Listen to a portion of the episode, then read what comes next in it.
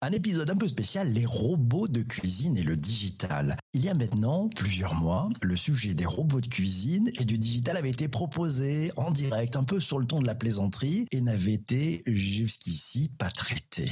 Pas traité. Alice, dans son billet disponible sur le digitalpourtous.fr, a décidé de se servir de cette demande un peu atypique, un peu hors ligne éditoriale, pour voir ce qu'il y avait de nouveau du côté des robots de la Connected Kitchen. La Connected Kitchen, les robots connectés, de quoi parlons-nous? Contrairement aux autres articles ou podcasts où on commence par expliquer le concept, ici, ça va pas être nécessaire. Non, non, on parle bien de robots de cuisine, d'appareils ménagers. Et Alice nous le rappelle, on peut cependant ajouter, pour apporter un peu de matière et de théorie, que les robots de cuisine font partie du PEM culinaire. Oui, le PEM, le PEM, c'est le petit électroménager. Voilà, c'est la sous-catégorie des produits dits blancs qui regroupe le PEM, les petits électroménagers, et le GEM pour le gros électroménager. Il existe trois sortes de robots culinaires. Oui, on commence à rentrer dans le détail. Les robots multifonctions, les robots cuiseurs multifonctions et les kitchen machines. Le premier robot de cuisine, sachez-le, a fêté ses 100 ans l'année dernière, comme quoi on peut toujours, toujours en apprendre. Quel est notre équipement actuel en petit électroménager culinaire D'après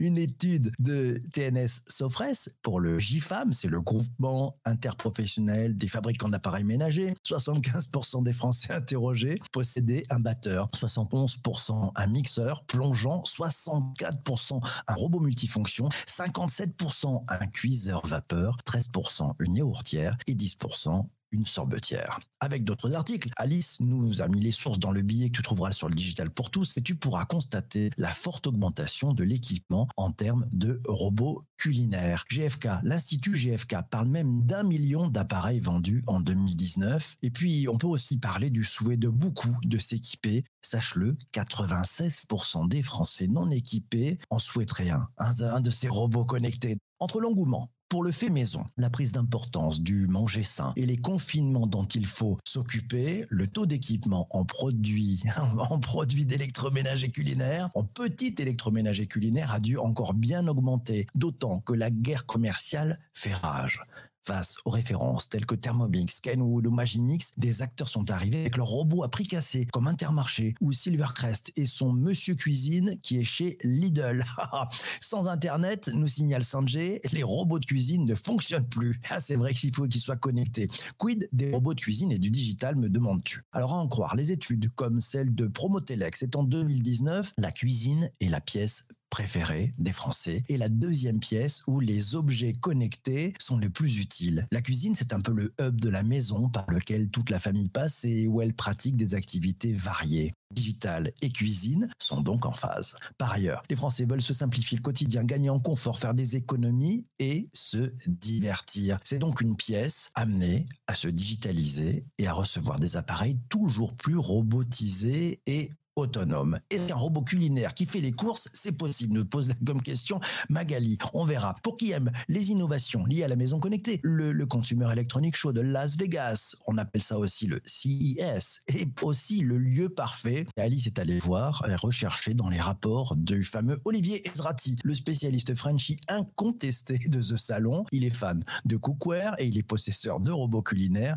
Et on est allé voir ce qui était sorti du lot ces dernières années sur le marché concurrentiel. On apprend quand en 2016 l'apparition du One Cook de la startup du même nom et a intégré les ingrédients au fur et à mesure. Et c'est Bruno de, Québec qui nous signale que le robot qui s'occupe de la vaisselle ou qui fait la cuisine comme ceux de Samsung, c'est plutôt pas mal. En 2017, le Genimic Pro Connect de Thomson, c'est un blender connecté avec une cuisine intégrée. Il est pilotable du mobile. En 2019, on a le Cook Processor Connect de Whirlpool en 2020, le robot de cuisine automatisé par induction du restaurant Spice. Oh, on vous a mis le lien vers la vidéo dans le billet qui se trouve sur le digitalpourtous.fr. C'est assez impressionnant de voir ces bols tourner et cuire à la verticale à la chaîne. Cela ne répondra en rien à tes besoins personnels, mais ça mérite d'être très très original. D'autres entreprises ont d'ailleurs proposé des innovations de ce genre au CES, comme l'entreprise américaine AutoKitch ou la société indienne Nimble. Mais il est peu probable que leur prototype voit réellement le jour les prototypes du CES, souvent,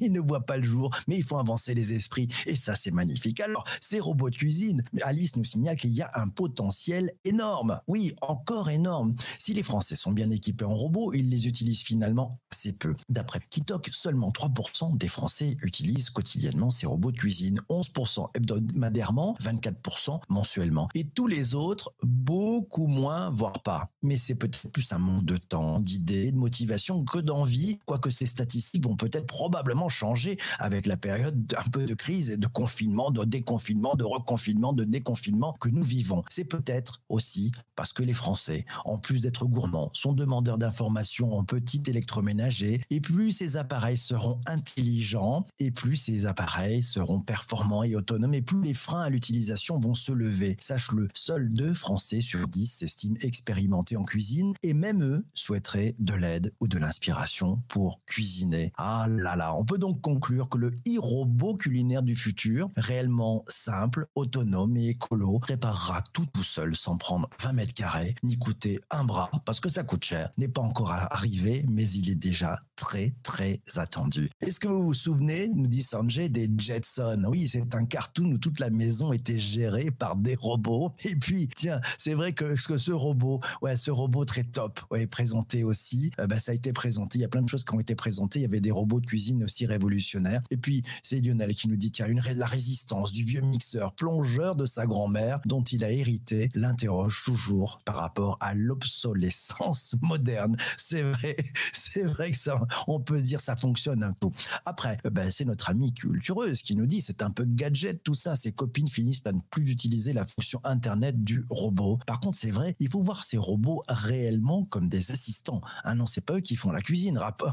il faudra vous en rappeler. Non, non, ce sont des assistants. Ce sont des petits commis. Oui, voilà, c'est des petits commis qui vont aider celle ou celui qui prépare la cuisine à pouvoir accélérer, gagner du temps, avoir une température idéale, avoir un mixage d'une finesse incroyable. Et puis il y a aussi plein de choses parce qu'il y a aussi la possibilité, et c'est Lionel qui nous le signale, il y a aussi de l'audio avec Audible qui suit ses mouvements avec ses recettes assistées. Et ça, ça peut aider. Le robot idéal, selon Magali, c'est celui qui te donne des idées, qui te fait manger, mais aussi les courses, ou plutôt la liste des courses. Oui, parce que faire les courses, c'est pas encore gagné. Quoique demain, ça pourrait être totalement connecté. C'est vrai. On a parlé sur ce CES de cette petite machine qui repasse, qui fera aussi la cuisine quand il pliera les vêtements. Ça, c'est le fameux buzz du CES. On le retrouve à chaque année et chaque année, ils nous font croire que ça va sortir. Mais c'est devenu ce qu'on appelle un running gag. Ah, le chef dans la boîte nous signale Massio. Oui, c'est bien ça. On pourrait définir aussi ce robot de cuisine digital, peut-être pas comme le chef dans la boîte, mais le commis est dans la boîte. Et ça, c'est plutôt pas mal. Mes amis, mille merci d'avoir écouté cet épisode du podcast sur les plateformes de balado-diffusion traditionnelles. Merci d'être arrivé jusqu'ici. Je te laisse. J'ai rendez-vous avec celles et ceux qui sont en direct sur YouTube et sur Twitter en ce moment. On a plein de choses à se dire et plein d'annonces à faire.